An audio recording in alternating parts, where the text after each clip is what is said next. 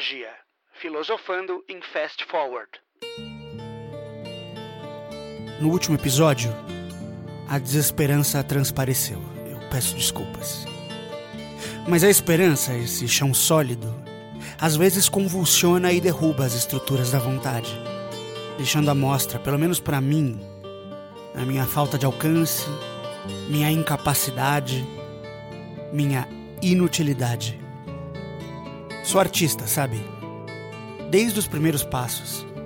Eu sempre vi a vida em cores vivas, cheias de mistério, e sempre senti esse desejo incontrolável de reorganizá-las, de cantá-las em voz alta, de ressignificá-las em outras formas, outros tons. Sou artista, mas não por desejo, nem por vocação, e sim por essa incrível inabilidade de deixar tudo como está. Entretanto, como o mundo anda pesado demais, movê-lo parece impossível. E ele segue lá, rolando, inexorável em seu destino rumo ao absurdo.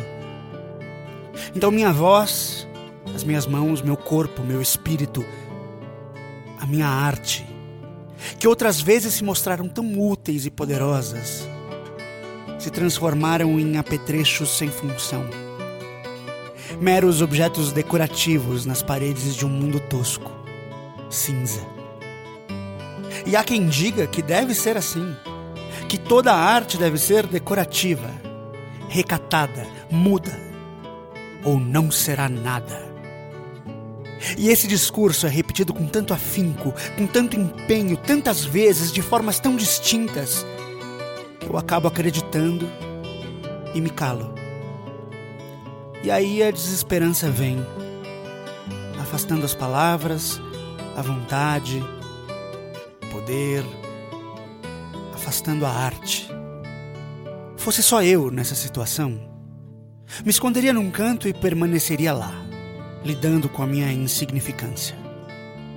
Infelizmente, tenho visto por aí que somos muitos assim, desarmados por essa histeria coletiva. E não são só os artistas, não. Eu tenho visto professores, cientistas, jornalistas, filósofos, seres humanos incríveis duvidando de sua força, de sua capacidade de mudar o um mundo. Tudo por conta de um discurso medonho que nos tomou de assalto. Nos emudeceu no momento onde nossas vozes são tão fundamentais. Mas há saída. Sempre há.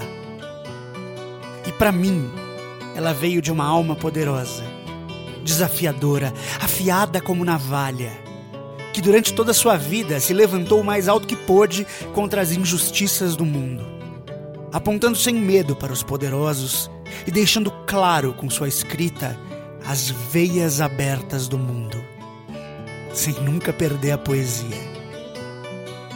Obrigado, Eduardo Galeano, por me lembrar com tanta ternura a função da arte, da minha arte.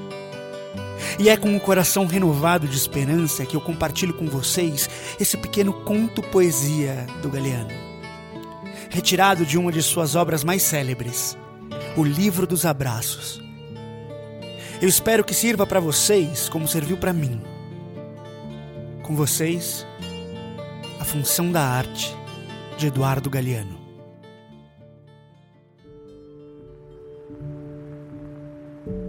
Diego não conhecia o mar. O pai, Santiago Kovadlov, levou-o para que descobrisse o mar. Viajaram para o sul. Ele, o mar, estava do outro lado das dunas altas, esperando. Quando o menino e o pai enfim alcançaram aquela altura de areia, depois de muito caminhar, o mar estava na frente de seus olhos. E foi tanta a imensidão do mar e tanto seu fulgor que o menino ficou mudo de beleza. E quando finalmente conseguiu falar, tremendo, gaguejando, pediu ao pai: Me ajuda a olhar.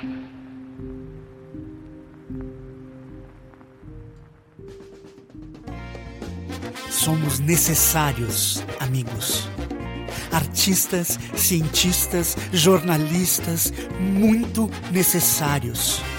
Somos nós que ajudamos o mundo a olhar o mar da vida. Sei que o momento nos silencia, tamanha sua surrealidade, mas é preciso continuar com nossa voz em alto e bom tom, agora mais do que nunca.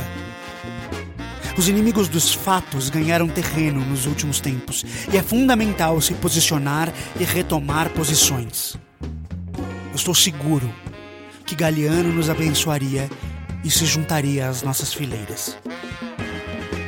Se eles vierem de fuzis nas mãos, levantaremos nossos cravos vermelhos e no fim venceremos. Muito obrigado por ouvir esse episódio até o final.